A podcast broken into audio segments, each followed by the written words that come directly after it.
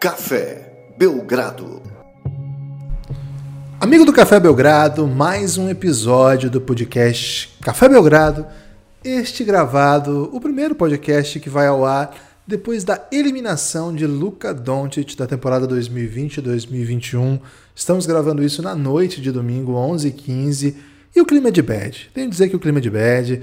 Nada contra Los Angeles Clippers, adoro Kawhi Leonard. Sou muito fã do Paul George, quem acompanha esse podcast sabe, mas eu não queria Luca fora. Não queria Luca fora. Foi um dia difícil para mim, um jogo tenso, um jogo que entreguei minha energia, entreguei meu coração, e eu tenho que ser honesto com o meu querido ouvinte, inclusive se ele for torcedor do Clippers, para ele saber que o que eu estou falando é do mais profundo sentimento que alguém pode ter por um, uma equipa de basquete, que é buscar sua vitória mesmo que você tenha que sofrer para isso. Estou triste, Lucas. Tudo bem? Olá, Guilherme. Olá, amigos e amigas do Café Belgrado. Poderia estar mais triste, Guilherme, mas estou num, num sentimento. Todo mundo está mais triste. Poderia estar mais. Acho que o Luca eh, fez o que era possível. Acho que o Clippers tem fez por merecer passar de, de, de fase. Né? Daqui a pouco a gente fala um pouquinho do Clippers, mas é, acho que o destaque inicial tem que ser o que o Lucas fez nessa série, o que, que o Lucas fez nessa temporada. É, de descobrimento para ele, porque agora ele era o líder em tudo do time do Dallas e agora nesses playoffs ele demonstrou que é bem capaz de carregar esse time a longos caminhos, né? É, o time do Dallas demonstrou que está longe ainda de alguma coisa mais profunda, precisa de uma reformulação no elenco, precisa de outras peças, né? Mas que sejam ainda é, complementares a Luca, que encaixem bem com o estilo de jogo dele. Venceu três jogos fora de casa na série, perdeu também três jogos em casa. É, o Luca ainda não teve uma vitória de playoff perante a sua torcida e isso acabou custando a classificação, mas o Luca fez, entregou né, um playoff muito digno, perdeu para um time médio superior mas saiu, saiu gigante, né? Saiu muito grande. Teve falhas, é normal. O Luca tem 22 anos, nasceu em 99, né? É muito jovem ainda, tem muito para crescer.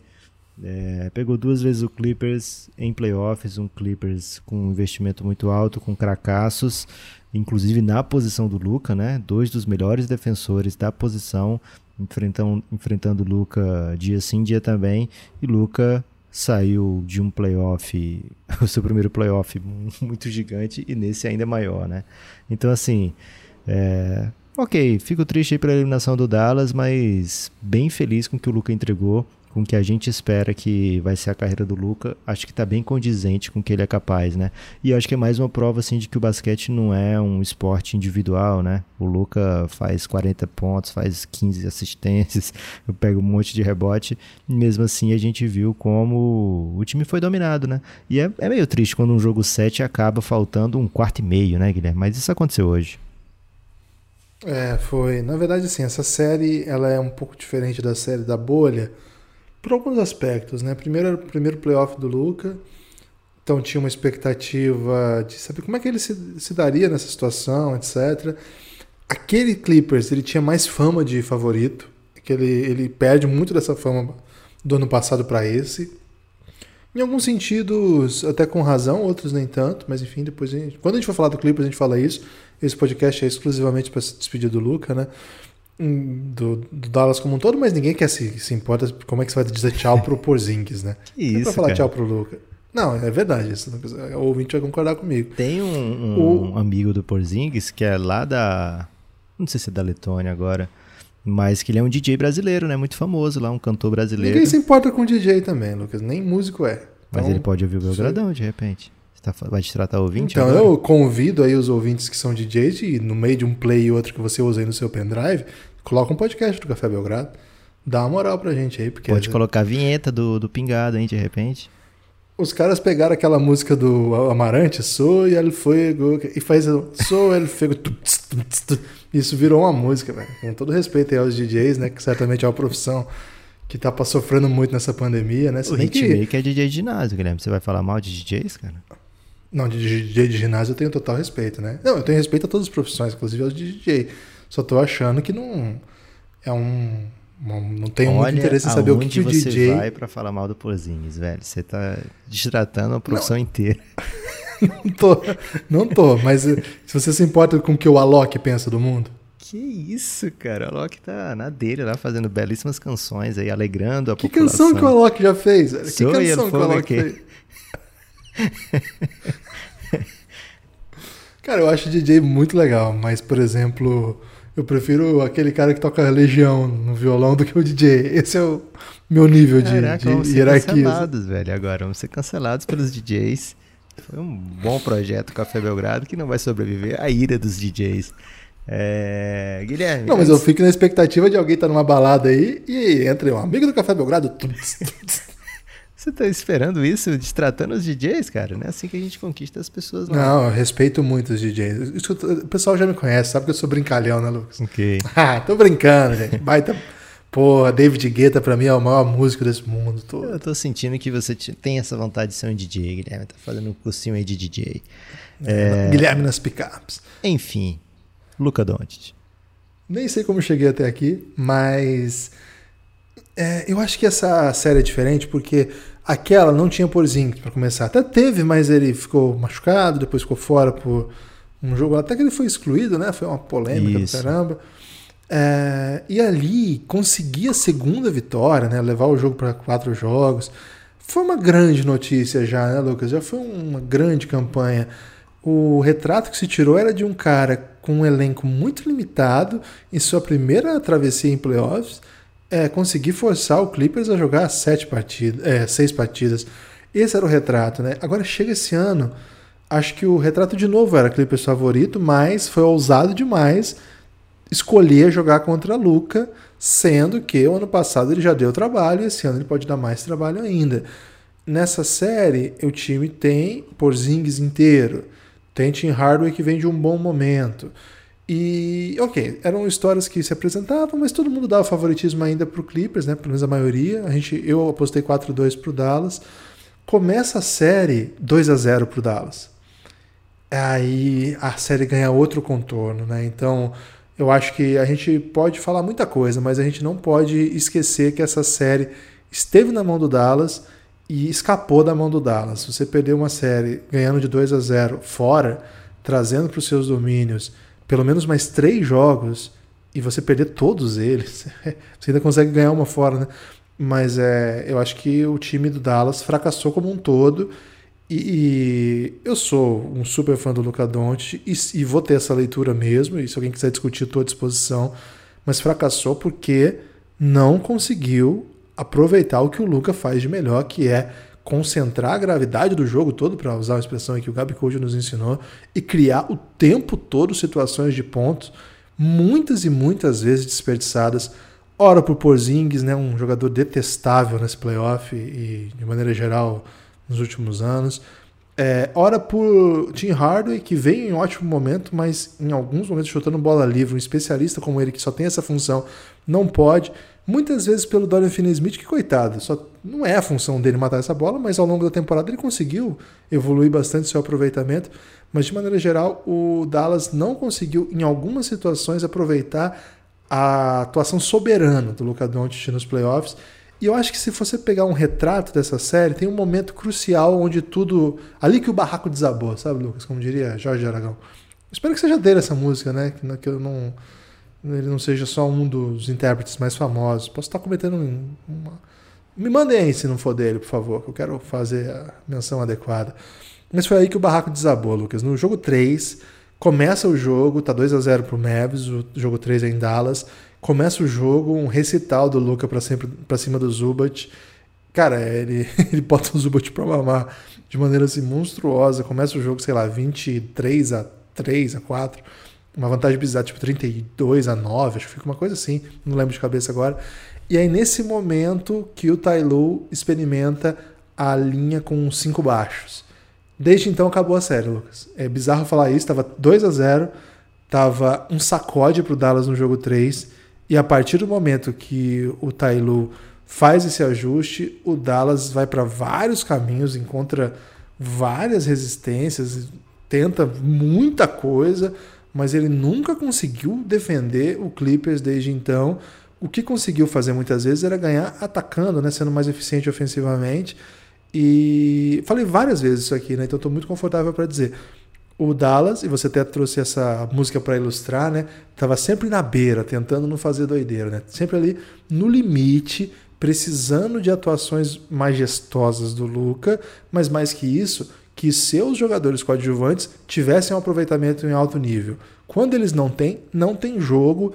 E hoje, e nos jogos que foram derrotas, foram derrotas fortes, muitas vezes porque não tem jogo. Acho que o Dallas perdeu a oportunidade, estragou uma série gigante do Luca, e eu não vou topar, Lucas, dessa vez a, o diálogo, né, o discurso do ah, aprendizado, segundo ano, é tudo, segundo ano de playoff, é tudo verdade, mas estava 2 a 0 com dois jogos para fazer em casa, e se eventualmente perdesse um deles, um, um, um jogo 6 ainda para decidir em seus domínios, e o time entregou, não entregou porque havia do outro lado um grande adversário, mas desperdiçou com o seu superstar fazendo 40 pontos como se fosse água, né? como se abrisse a torneira. E isso Tim Hardaway, isso Dorian Finney-Smith, isso certamente Kristaps Porzingis, Maxi Kleber, Josh Richardson, um dos maiores ídolos do nosso amigo Cláudio Marro. Esses caras vão ter que botar a cabecinha no travesseiro e sonhar com a dizer uma palavra, uma palavra, não vou dizer. Vão ter que dormir com a consciência pesada de ter desperdiçado uma super atuação e ter dado a oportunidade de um super talento como o Lucas chegar à segunda rodada do playoff e sabe Deus o que ele poderia fazer. Sabe o que ele vai poder fazer, Lucas? Nada. Agora nós vamos ver Lucas só em outubro e não é por conta do Lucas. E, e, e, uma coisa que eu acho que é importante dizer também, que está apanhando muito nas redes sociais, não é por culpa do Rick Carlisle. Não é por culpa. É... Desabafo. Muito bem, Guilherme. Bota para fora aí que você tava com muita tensão. Acho que agora você tá até mais leve aí, né? É, Guilherme, de fato, o, foi uma chance perdida pro Dallas. Acho que a história do Clippers é, é gigante aqui, né? O Clippers sair 0-2, falar que os seus principais nomes lá, né? Falarem que, ah, isso não é problema, né? Isso não é um, um buraco sem saída, não, não, não existe uma pressão, vamos jogar fora de casa e vai ser tranquilo. E esses dois caras que falaram isso, Guilherme, é, entregaram na série, né? Foi Tai Lu e Paul George, né? Esses dois caras foram incríveis na série, né? Foram fizeram o Taylor fez seus ajustes, o Taylor encontrou maneiras de, de enfrentar o Dallas, tomou um susto ali quando o Carlisle começou a botar os gigantões, mas logo depois ele tomou um susto e falou, cara, eu preciso botar o Zubat, né? É, e aí o Dallas conseguiu contornar algumas doideiras e depois ele conseguiu mesmo sem Zubat, né? É, ah, é, pode botar teus gigantões aí que tô nem aí. Eu tenho Reggie Jackson. É, o Zubat jogou dois minutos no jogo de hoje, né? É, ele traz de volta o Lukenar pra rotação, né? O Terence Mann. Aliás, Guilherme, fiquei bem feliz que o Terence Mann fez isso na série, porque lá no, no episódio da positividade, né? Era pra gente falar uma coisa positiva de cada time da NBA. E o Terence Mann a gente citou aqui no Café Belgrado, né? Olha, olha esse garoto do Clippers, né? Que tava. É... Começou a entrar na rotação, começou a fazer suas coisas boas e fiquem de olho, né? Vamos, vamos observar que é, é talento, menino, né? E nesse jogo 7 hoje ele fez isso, né? O banco do Dallas foi é, muito ineficiente, né? não entregou nada para o time. Né? O, se você pegar a line dos titulares, Guilherme, foi um jogaço de todo mundo, menos o Tim Hardaway. Né? É, se você pegar o banco, cara, ninguém entregou nada pro Luca, né? ninguém entregou nada pro Dallas. É, e no lado do Clippers, Luke Kennard e Terence Mann, que no começo da série não jogavam, foram encontrados aí pelo, pelo Tailu, né? E foram trazidos para rotação nos momentos decisivos da série e entregaram nesse jogo 7, recompensando aí a confiança do técnico. Ter elenco é importante, ter, ter encontrar coringas é importante e o Clippers, apesar de ser um time de altíssimo investimento, precisou bastante do Terrence Mann é, também, né? Então, desenvolvimento de talento é algo que não pode ser subestimado dentro da NBA. Tem que encontrar a cara meio do nada, assim, que vai entrar na rotação, que vai jogar playoff. É, então, essa remontada do Clippers é gigante, é comparável ao 3 a 1 que eles deixaram para trás, né? É, porque o Clippers perdeu os três primeiros jogos em casa da série. É, e ia ter toda essa, essa cobrança, todo esse peso, né? Ali estava jogando o futuro do Clippers, né? Se o Kawhi perde mais uma série é, desse nível, assim, para um adversário que todo mundo achava inferior. É, não sei se ele fica pro ano que vem, né? Não sei se ele se ele renova, né, pro, além, para além do ano que vem. Então foi uma salvação assim realmente de um projeto, né? Foi uma redenção de um projeto, pelo menos por enquanto. Avança o Clippers. Vamos falar muito de Clippers contra Jazz daqui a pouco, em breve, né? Aqui no Café Belgrado. Mas como hoje é dia de dar esse adeus pro Luca, Guilherme, tenho que com, concordar contigo, né? O Rick Carlisle encontrou uma rotação, Guilherme, que entregou hoje double-double de Kristaps Porzingis, Finney Smith e Boban Marjanovic. É, os três entregaram double-double e foram quem as pessoas que ajudaram, né? As pessoas que colaboraram para esse jogo. Kristaps precisava de um aproveitamento melhor. O Kristaps não acertou nenhuma bola de 3 hoje, né? 0 de 5 tentadas. O banco não acertou nenhuma, 0 de 4. O Dallas como um todo 10 de 36, sendo 5 do Luca, né? O Luca precisa que o seu jogo floresça com os caras metendo a bola de fora. É, o Dorian Finney-Smith hoje foi sensacional. O cara entregou um plus-minus positivo, Guilherme, no meio de uma derrota de 15 pontos. É, então, enquanto ele teve em quadra, que ele jogou quase 40 minutos, enquanto ele teve em quadra, ele entregou a vitória para o Dallas, né? Ah, o problema é que ele saía e o time desmontava.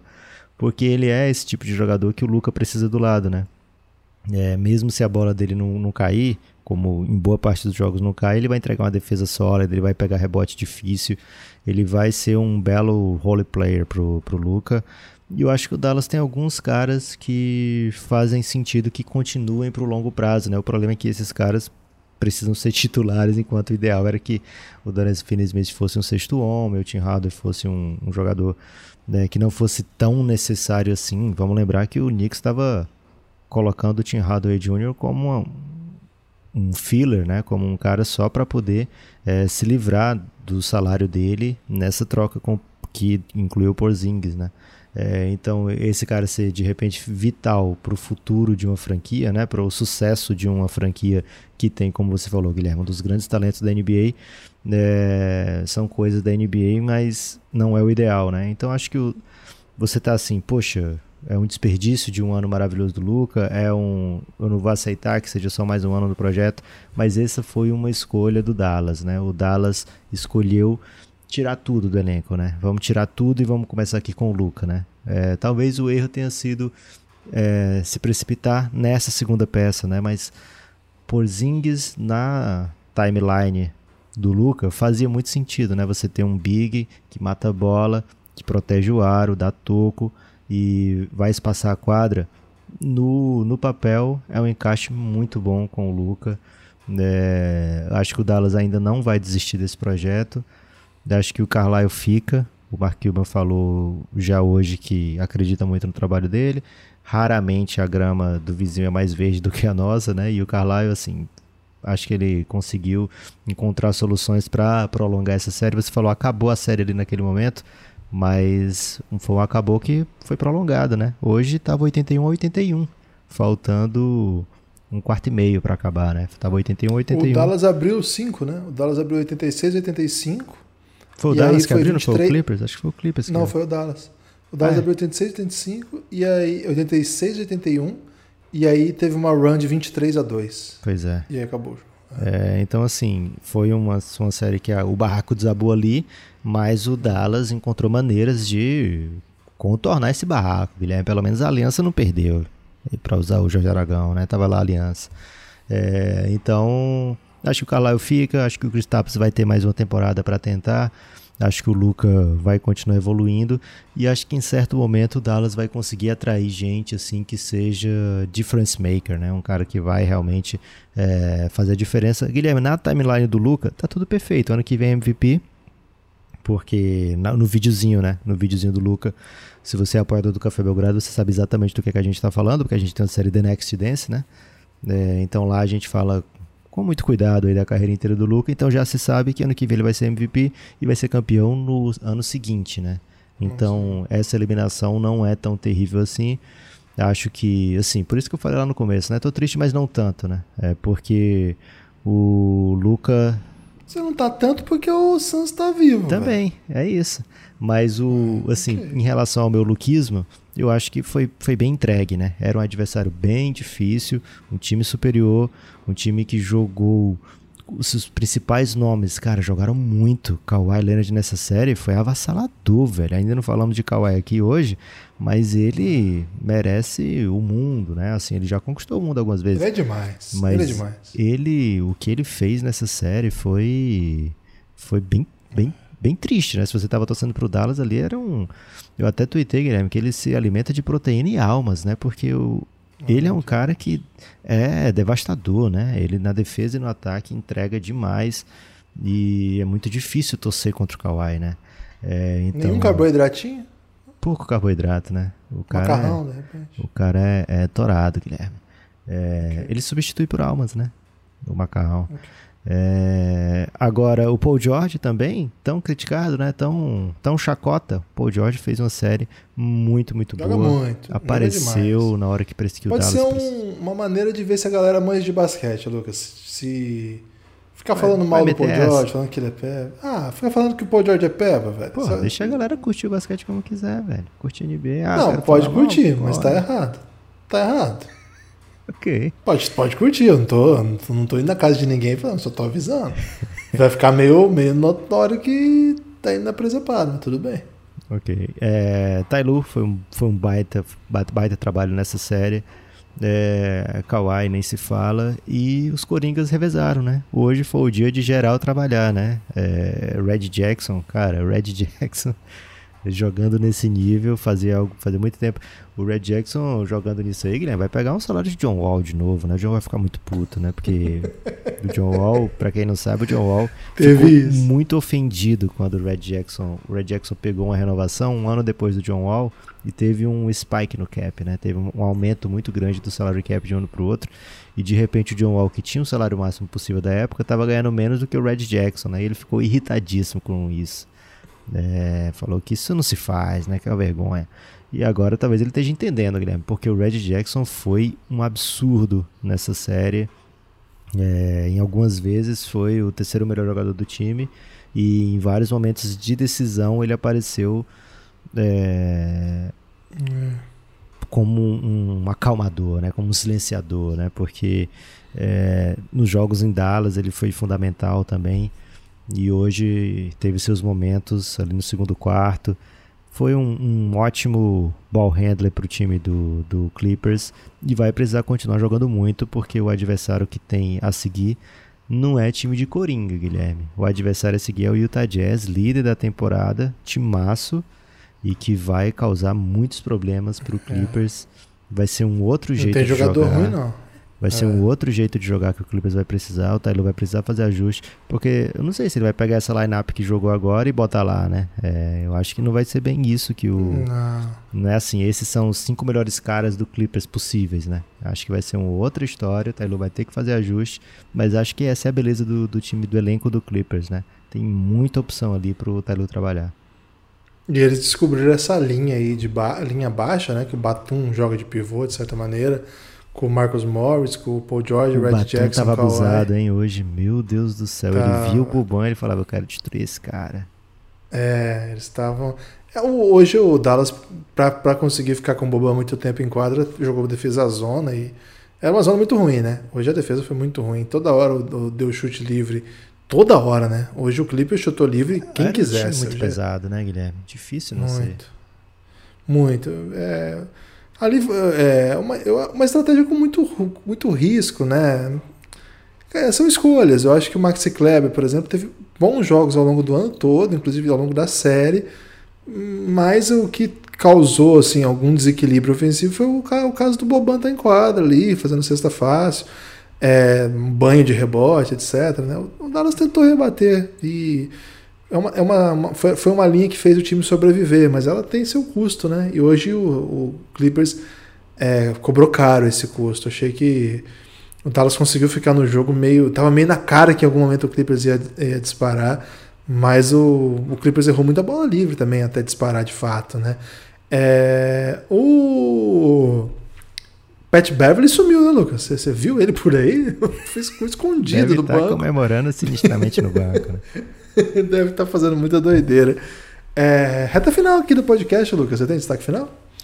Guilherme, meu destaque final acho que é justamente o tamanho do Clippers, né? O Clippers agora talvez tenha voltado a ser o, o favorito do Oeste nas casas de aposta, né? Tenho que dar uma olhada lá na KTO como tá. Mas não é assim, ah, o Dallas.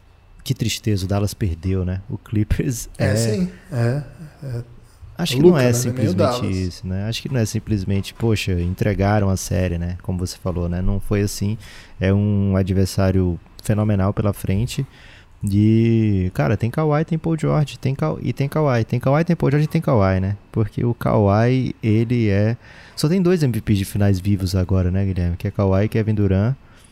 É, Kawhi duas vezes, Kevin Durant duas vezes também.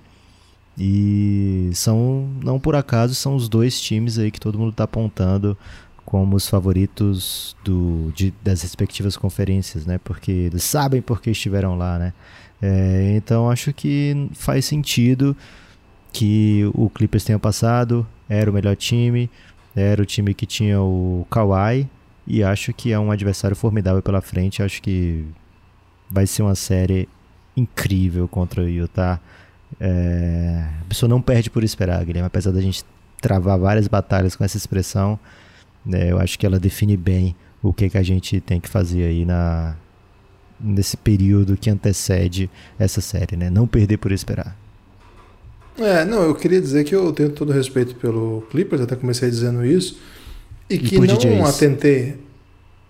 Oh, eu adoro DJs, né? Inclusive, tem um, um primo que é? DJ. Tem um primo DJ.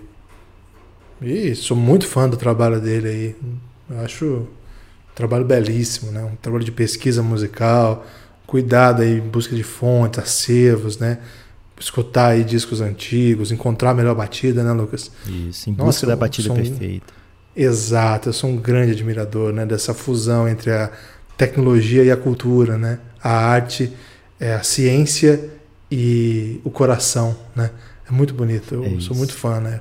Quem não entendeu o começo aí, que não tá bom de ironia, né, Lucas? Isso. pessoal que não entende de ironia perdeu isso aí. Mas assim, eu não entrei a fundo no, no debate do Clippers porque não era de fato a proposta aqui era para ficar muito triste pelo Luca, que de fato todo mundo sabe. Sou um grande fã e fiquei bem chateado com a eliminação. Mas o Clippers vai dar muito assunto ainda. Ao longo de toda a série, nós, até juntos até, né? Não eliminamos o Clippers nem com 0-2 em casa e dizendo que achava que era muito difícil vencer esse time sempre, porque era um time que exigia que você jogasse no limite sempre. Então, em algum momento a gente vai voltar a falar mais desse time que tem que mostrou, né, mais opções até do que a gente já conhecia, mais variações do que até a gente já conhecia e mostrou força, né? Sai de um 0-2 e tem todas essas questões que a gente trouxe aqui, mas do outro lado tem alguém que sai muito vitorioso. É, meu destaque final, Lucas, é convidar as pessoas a apoiarem o Café Belgrado, né? cafébelgrado.com.br plano de apoio de financiamento coletivo, que é o que sustenta o Café Belgrado. Se você gosta do Belgradão, cafébelgrado.com.br tem muito conteúdo exclusivo. As lives que a gente faz ficam disponíveis para apoiadores em áudio. O, as séries né, exclusivas para apoiadores, e são muitas. Eu convido que vocês entrem aí no cafébelgrado.com.br e veja aí a imensa lista de conteúdo que você vai ter acesso. R$ 9,00 você tem acesso a todo o conteúdo de áudio que a gente produz. R$ 20,00 você tem acesso a todo o conteúdo de áudio, mais a participação do nosso grupo lá no Telegram, um grupo maravilhoso. O grupo que está no projeto do Pingado, hein, Lucas? O Pingado está explodindo de eh, audiência aí por conta dos Coringa lá do Giannis que ajudaram a gente. Tem ajudado, né? Tem, na verdade, não é ajuda a palavra, estão fazendo com a gente a cobertura da Euro lá no podcast Pingado. Fica o convite aí para quem não ouviu ainda, dar essa moral para Belgradão. Eu já passei para você ter destaque final, Lucas? Nem me lembro. Passou, mas eu quero outro, hoje. Guilherme. Quero, Ok. quero falar aqui que as pessoas podem fazer tudo isso, né? Curtir o Café Belgrado enquanto admiram a Serpinha, né? A Serpa Expo é a primeira cerveja premium do Brasil e agora, junto com a Serpa Expo aqui no Belgradão, Guilherme, também a Tijuca, né? Então o ideal aí é que você compre das duas, aprecie as duas, que são as duas mais deliciosas cervejas desse país. E a Serpa é uma autêntica batalhadora, né, Guilherme? Porque ela chega, já tem 55 anos de vida e se instalou no Pará, né? Não é assim o usual, né? Uma cervejaria no Pará que vai dominar o Brasil, né? São poucas que fazem isso, na verdade só uma, a Serpa. Então, e além de cervejaria, tem vários outros produtos, inclusive energéticos, Guilherme, que podem te deixar aí. Ih, é, rapaz, tô precisando, hein? Ligadões aí curtindo o playoff, né? Então, Vamos, vamos, em breve a gente vai trazer aqui a lista do que, que a Serpa produz. Por enquanto você pode ir apreciando. Nessa segunda-feira, Guilherme, vai ter Phoenix Suns contra hum, Nuggets. E o que eu aconselho aí, amigo ouvinte, é apreciar junto com uma Tijuca. Dessa vez eu vou falar aqui da Tijuca, vou dar essa moral. Tijuquinha, Tijuquinha. Que vai ser essa que eu vou estar tá apreciando aí durante esse jogo, que eu espero que seja um belíssimo jogo de basquete. Forte abraço, meu amigo.